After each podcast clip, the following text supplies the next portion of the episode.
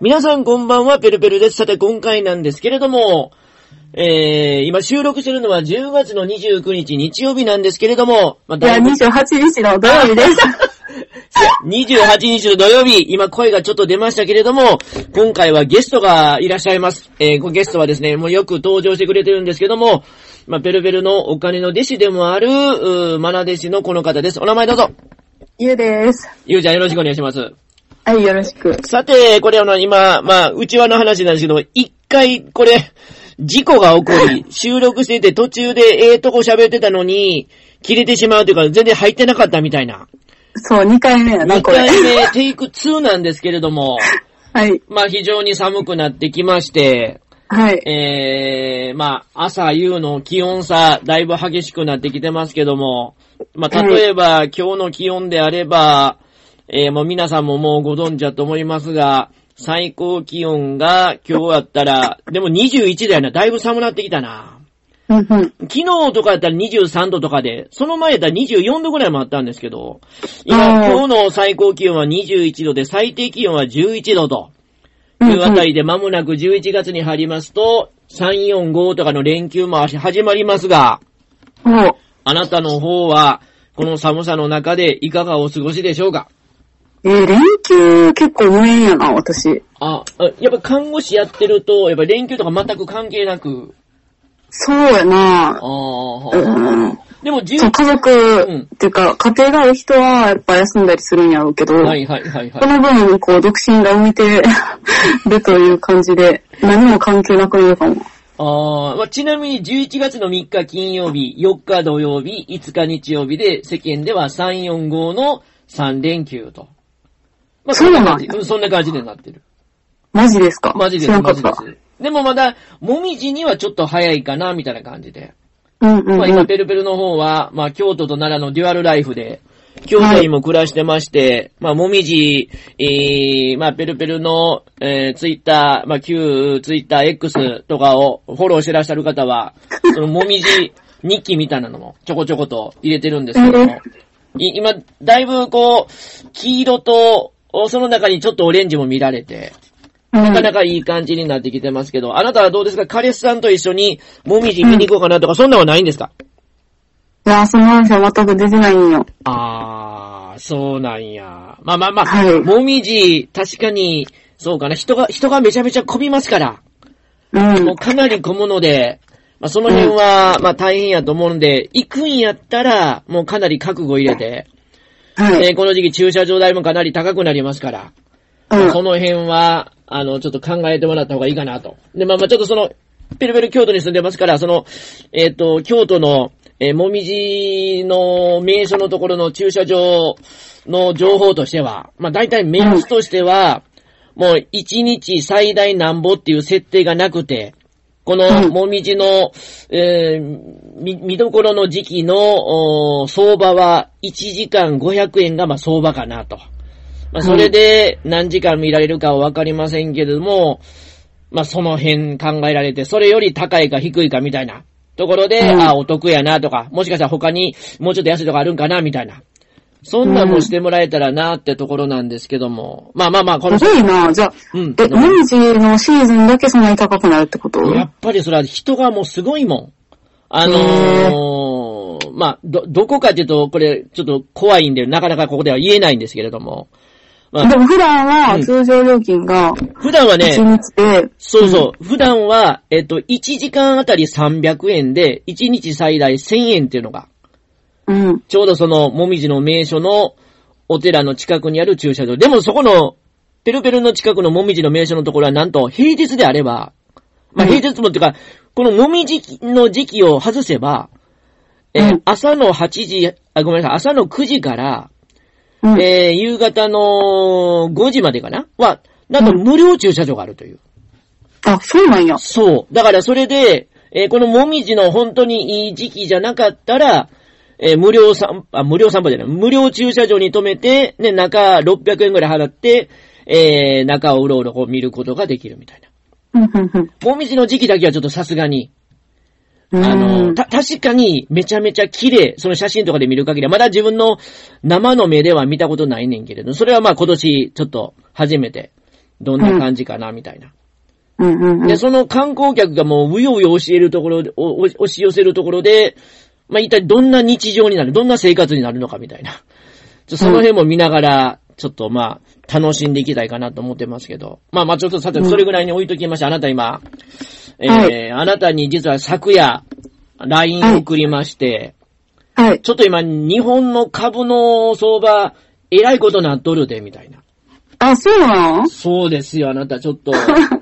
えー、まあ結構ね、乱高下が激しくて、上がり下がりがすごいしてるわけです。で、これ今、11月の24日金曜日、えー、一応日本の相場は上がってるんですけども、でも、一時3万2千円、3万3千円いくかとか、そのあたりやってたんですけど、え、11月24日ってどういうこと え、ちょっと待って。 ?10 月ってことあー、ごめんごめん、10月や、ごめん、あ、もうカレンダー11月見てて、今、ごめんごめん、さっきの連休の話してたから、ちょっとはい戻す わ。よく言ってくれました、あなた。10, はい10月の27日金曜日の段階で、えー日経平均の終値が3991円とうん。いうところで、まあ前日までも結構下がってたんで、まあそこに比べたら上がってるんですけど、でも、やっぱりまた、えー、ニューヨークの方も下がってますし、えー、それでまた週明け月曜日、えー、下がる要素もあるし、しかも、えー3月、あ10月の30日は、えーうんその10月末の、えー最終営業日31日の1日前ですから、うん。その、優待とか配当とかの権利落ちの日なので、株価がめっちゃ下がりやすいと。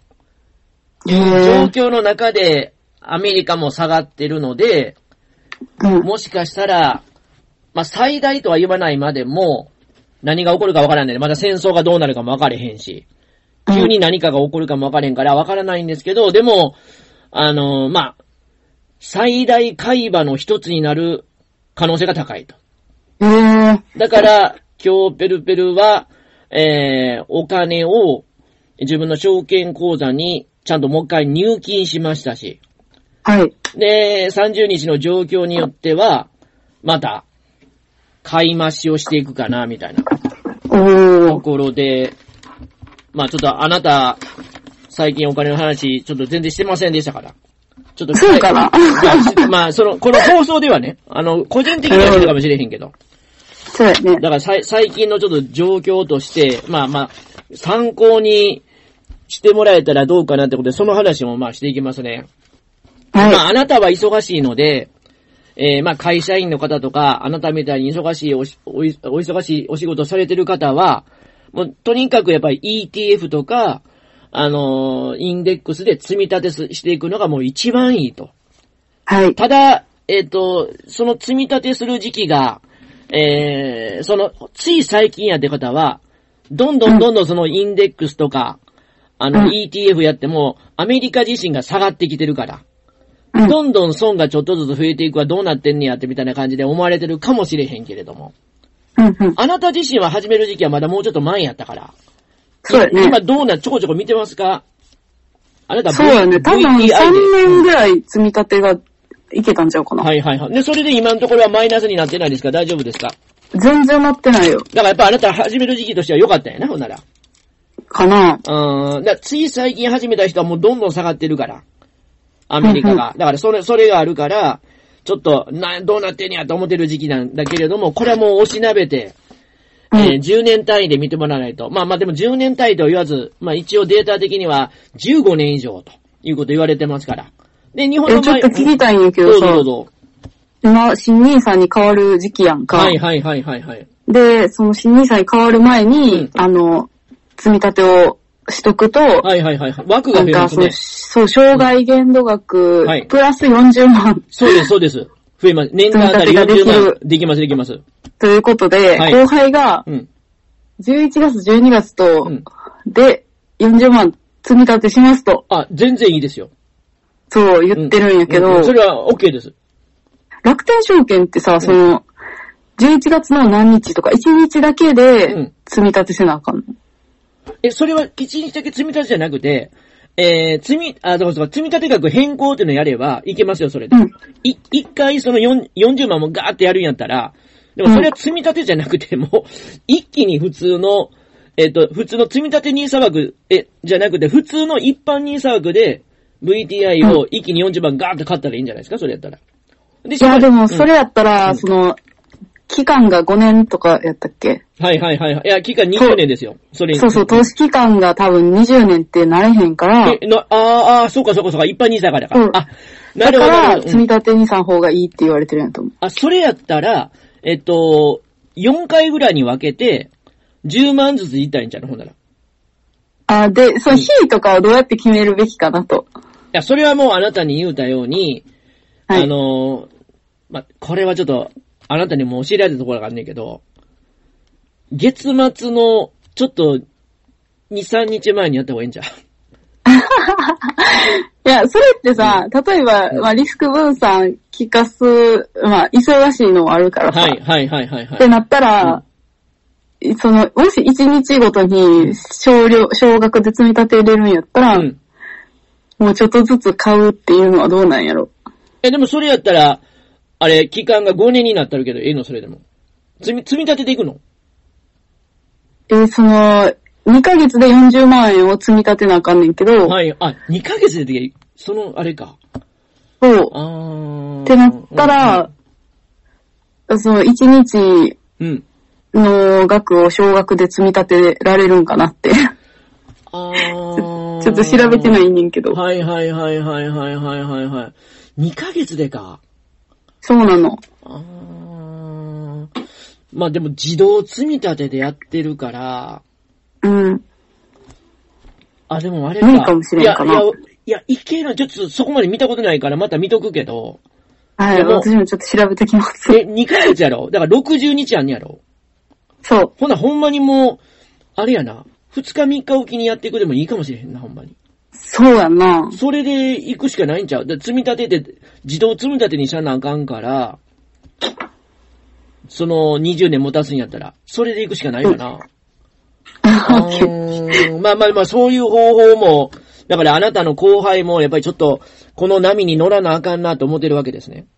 そうそうそうそう。あーまあそういうあなたも、まあ今、積み立て NISA で、楽天 VTI で、はい。えー円でアメリカの S&P500 に投資するみたいな、うんいうう感んじで、あ、S&P500 ってごめん、あなたの場合はアメリカ株一式やな。だから VTI やから。そう、VTI やから。うん、そうやね。それ全体に投資するって形で、で、3年やってるので今プラスになってて、まあ順調にこのままやっていこうかなってことを思ってるみたいな。うん20万ぐらいプラスだった気するで。あー、それは素晴らしい。で、まあ、あとう、んあれやな、その、なんていうの、あなた、新ニーサになって、積み立て額を、あの、増やすことができますけども、まはい。た積み立てど、どういうか、もう今のままでいくのか、もうちょっと増やしていくのか。いや、もう、上限マックスでいこうかなあ、っいて。くねや。でも、上限マックスにしすぎると、あなた5年ぐらいでも投資枠なくなってしまうこともありますよ。え、それってどうなんやろね。あ、でも、あ、ちょっと待って、ごめんごめん。あなたは120万か。年間。せやな。120いや万。うん。 360いけたはずやいけや、ど。それ。は、一般 NISA というか、普通の、あれやろ、あの、えっ、と、成長株と入れた合計額やろ。いや、でも、うそれが、うん。もう、あれなんよね。分類分けがないから、いやいやいや、分類分組けみは立、て NISA じゃあねで、多分360でも OK やったと思う。あ、そう、えっ、と、あ、そうそう、合計やからそうやね。だからそれでマックスでいくんや。それでそうそれはやめと き。ええだって5年で終わってまうやん。 5年で、うん。5年え、でもさ、うんその、最短で、うん。その上限を終わらせて、うんずーっと長期で運用した方がいいみたいなのがとても多いんやけど。それはだから、あの、もう20年以上置いとけるっていうのであればそれが正解。いやでもさ、私正味、その、最初の360は、うん。多分置いとけるんや、20え、年でぐらいもは変。な、もう変なこと言うけど、うん。えっ、と、これ最短でやるとしても今、アメリカは今、すごく個人消費が多いので、うん金利が高いにもかかわらず。うんだからまあなんとか持ってるんやけども、それでもちょっとやっぱ金利高すぎるから、いや、うんそれは景気悪くなれろってことで今株価が下がり始めてるわけで。だから今、最近、その、積み立て NISA とか始めた人はマイナスなって、えらいどういうこっちゃねんみたいな考えてる人が多いわけで。あなたがたまたまうんうん3年以上前からやってるから、そんだけ今、プラスになってるっていうことで。う ん。で、今、どんどん下げ調子の中で、あなたは、えー、これ買っていくのはええねんけれども、そこで止めてしまうと、うんあの、止めてしまうというか、もう一気にやってしまうと、うん。あの、あ、でもそうか。逆に下がってるから、ここで勝負かけて、あ、アリやな、ごめんごめん、アリや わ。アリやわ。ちょ、ごめんごめんごめん。アリや。5年やろ。5年でちょうどアメリカの、あの、景気が悪くなるサイクルとしてはちょうどええんちゃううん。いいんすかねありがとうございまいいす。っすね。じゃあ、その、その雰囲気で行くわけですね。そう、ちょっと、あーやっ、ぱ、ニーサを初めて、しん、ニーサっていうか、うん積み立てニーサの方やけど、うんうんうんうんうん。結構増えんな、みたいな。ああ、はいはいはいはいはいはいはいはい。実感としてあり、ままあ確かあ、に。上限40万を信じて、うん。マックス、私の中では言ってたけど、うん。なんて言うんやろ。うん。あのー、無駄、無駄というか、銀行に預けてるお金があまりにも多いんや、私は。ああ、はい割合的はいに。はいはいはいはいはいはい。で、なったら別に、まあ、手元に360万なくてもうん生きていけるだろう、ということではいはいはい活用したいのね。そうやね。まああ安全な、なあ方な法たので場合は、確実に看護師という仕事で、月に、えーお給料が入ってきますから。はいだ。からそれで安定してますから、もうちょっと心にゆとり持ちながら投資をやれるから、一番いい環境にあるんちゃうそうやね。うーんまあそうやって、確実にまずベースになるものとして、まあ積み立て NISA で、えー楽天 VTI を中心に進めていきながら、それで余裕が出てくると、まあ、こ、えー、なんでしょう、その、普通の会社の株、うん。個別株、このあたりを取り組むのもいいかなってことで、で、個別株取り組むのであれば、これは、あの、暴落が起こった時に買うか、うんあるいは、その月末の、えー平日のお営業日の1日前の権利落ちの日に買うか、もうこの買いが一番大事で、それをしっかり見極めて、買っていく、積み上げていくみたいな。うん、うん、うん。そんな感じが必要で。で、うんもっとマメな人やったら、その年初来安値とか、で、はいあと、あの、値下がり率とかを見ながら、それぞれの個別株がめっちゃ下がってるやん、ええのにと。ある材料でと。そのある材料が、ほんまに、えー景気が悪くなるというか、自分のところの会社がちょっと失敗して、なんか数字が悪くなったとか。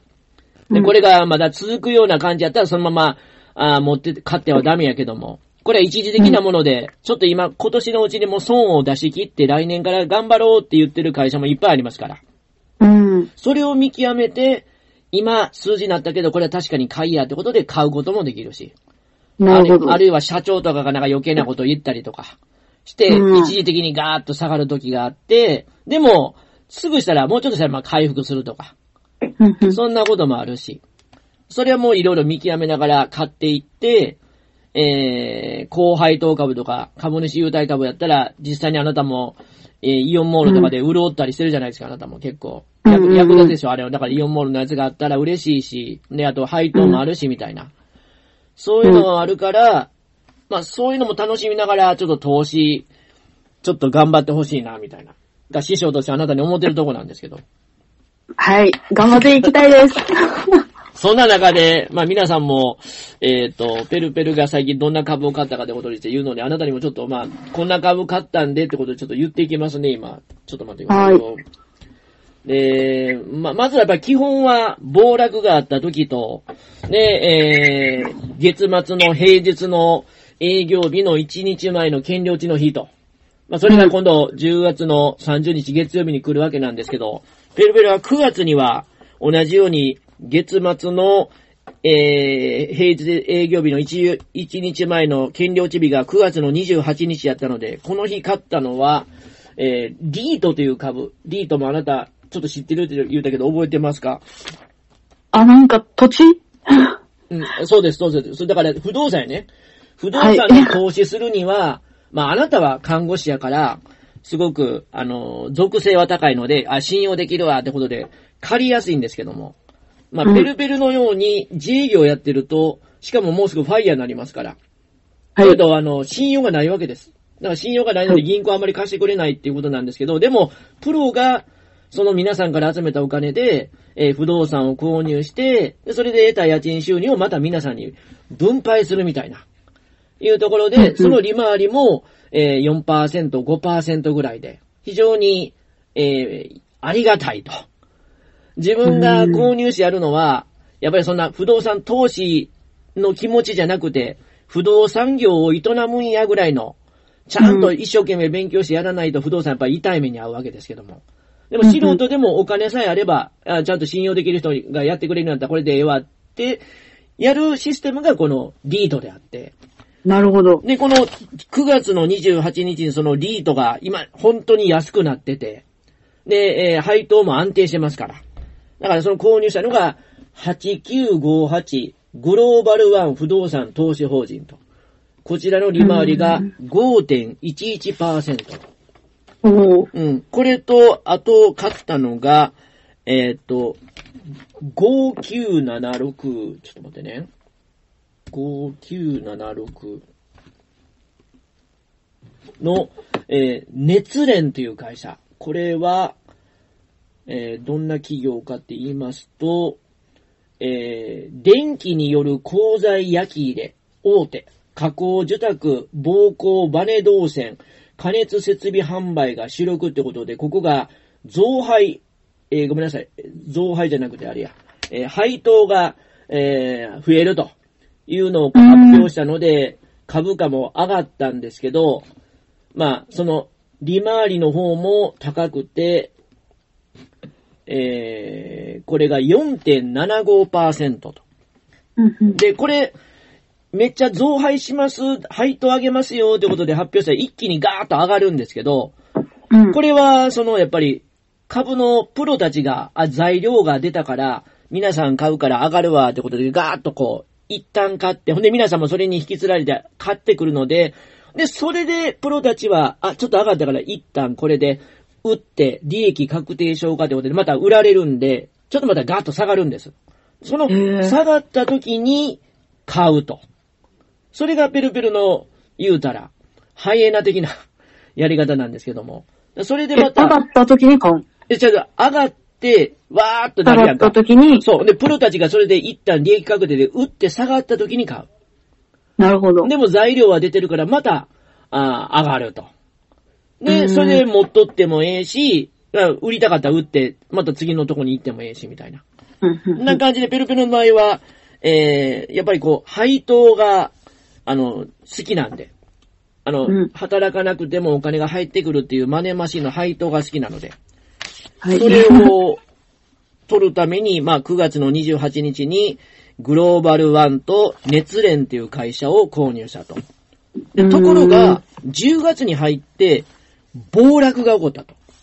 ちょうどそのうん9月の28日に、えー、権利落ちの日で株価がガーッと下がって、で、その後もでもなんか、あんまりスッキリせずに、なんか、状況が良くなかったんかなだからアメリカの、えー、利上げがまだ続くぞとかがいろいろあったりして、アメリカも下がってたので、その、えー影響を受けて日本も下がりまして、で、10月の4日に、えー、大、大暴落というか、まだ結構何日かに、2日か3日に分けて1000円株価が下がったんかな、うん、えーめちゃめちゃ下がったんで、これまた買い時やってことで、さらにペルペルは今さっき言った、えー8958グローバルワンと、5976の熱連、これがやっぱり高配当やから。うんだから、さらに買い増しをしました。うん。で、そしてさらにその9月、10月の4日の日に、またリートの方で、えー、いいやつが値段下がってたので、それが3470、あ、ちょっと待って。3470で、これが、えー、マリモ地方創生リート投資法人と。こっちの方が利回りが5.16%と。これも利回りが高い。しかも良かったんで、これを買いましたと。これが10月の4日の日。うん。で、さらに、えー、10月の、えー、16日。10月の16日に、えっと、事件がその前後で起こりまして。事件。それはどういう事件かって言いますと、え東京の、ある、えー、まあ言うたら、塾、学習塾、有名なとこね、うん。のところで、中学受験する小学生に、いたずらをするみたいな、うん、うん、うん。その先生が。うん。どんないたずらかって言いますと、教室に残して、なんかその、うん恥ずかしい格好させて、わ写いせ真つな。写真撮ったり、 そうそうそうそう。ほんで、それで、えーっ、と、なんか、言うことを聞いたったら、こう、勉強もちゃんと教えてあげるよってことで、いかがわしいことをしたり、ええそういうこともあり、で、まあ、めちゃめちゃ株価が下がったわけです。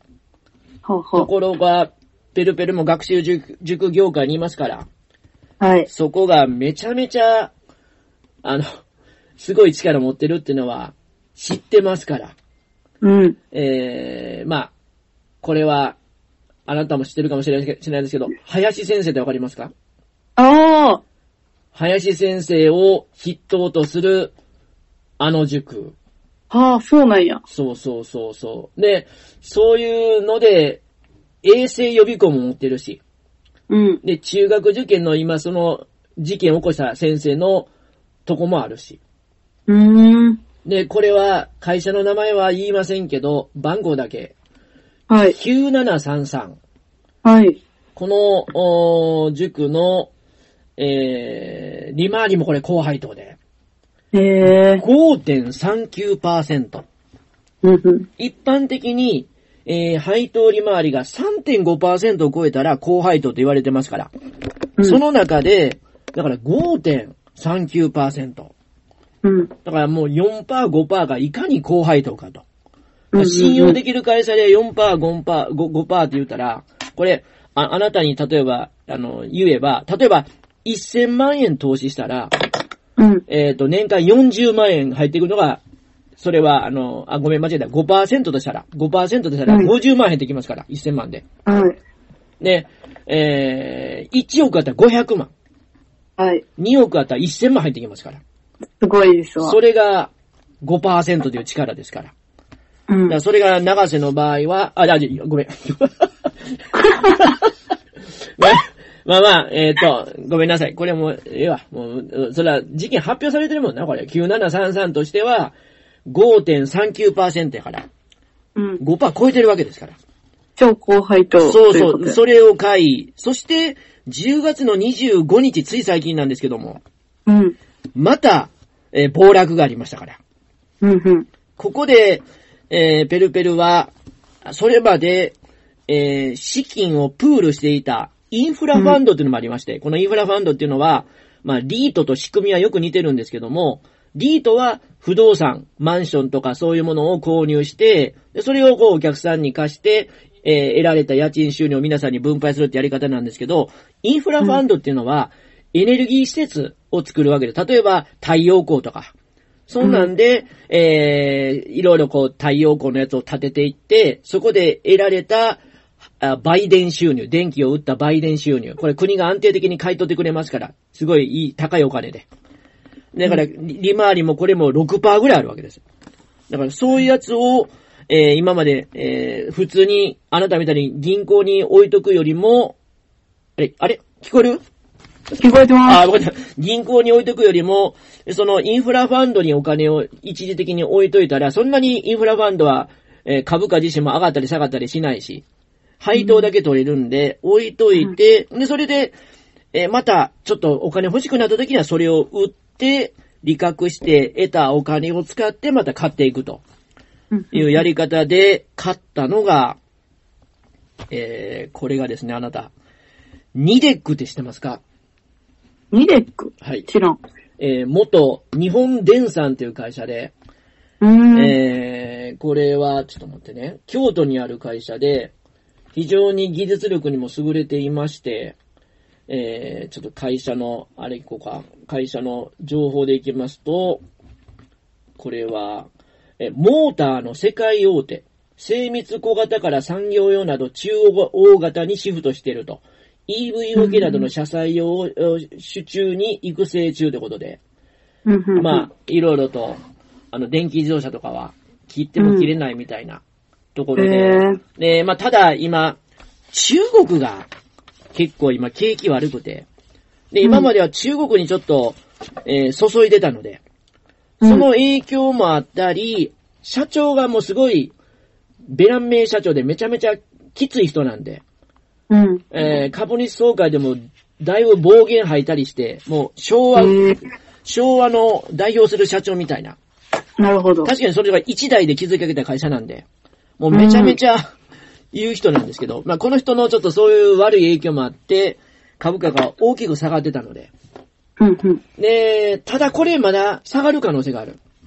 うん。で、この株については、配当は少ないんやけども、えっ、と、い今世界的に今、ハイテクの株がめちゃめちゃ、あのーなんでしょう、金利が上がっていって、資金調達するときにちょっと、あのーコストがかかるってことで、あんまり、その、ガーファとか、あんな、その、ハイ、ハイテク株はみんな、軒並み世界的に下がってるんですけど、ここもスパ折りで下がってて、配当はないねんけれども、この今、株価が5627円で、確かに買うためには、56万円、60万ぐらいの資金がいるわけです。100株で。うん。うん。だけども、これ今、えー高い時やったら1万2000円ぐらいの株が今半額以下になってるから。へえ。だから、ペルペルはこの、あんまり今まで狙わないんですけど、値上がりを見込んで、ちょっとあんまりに安かったから。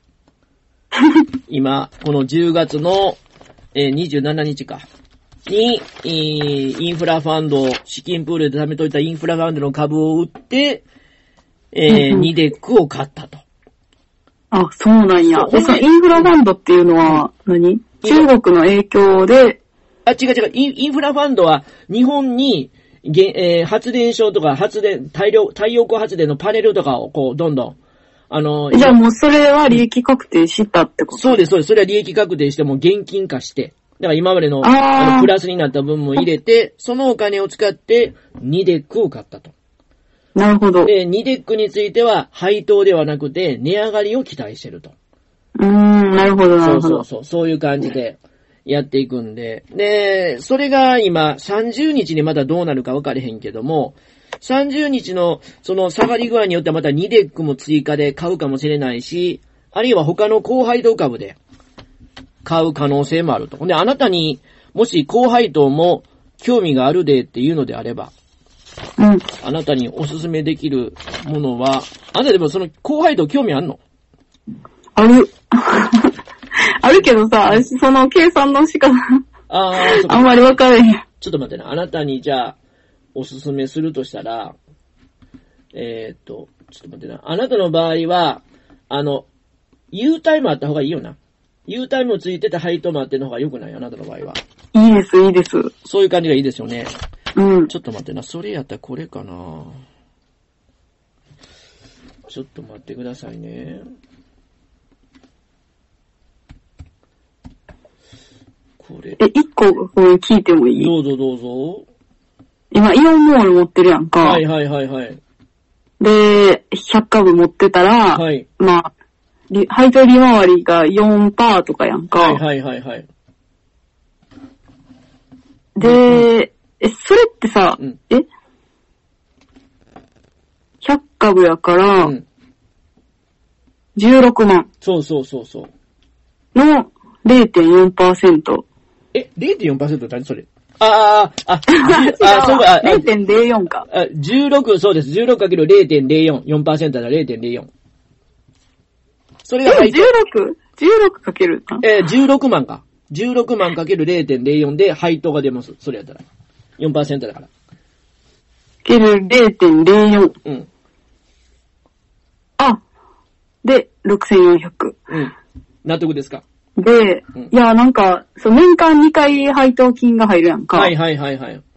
え、そそれれ、それがまあ2500円ずつやん。あそう、だからそれを、その今6000何本のを2で割って、さらに、えー、税金抜かれるから0.8をかけてあるってことですよ。えー、2で割ってあー、ちょっと、 3200円。うん、それ、それ、1回分な。で、それのかける税0.8した金をら、かしけてうん0.8。たら、その、今、もで、う、ほら、 2560。ぐらいになるやろ。 60うん。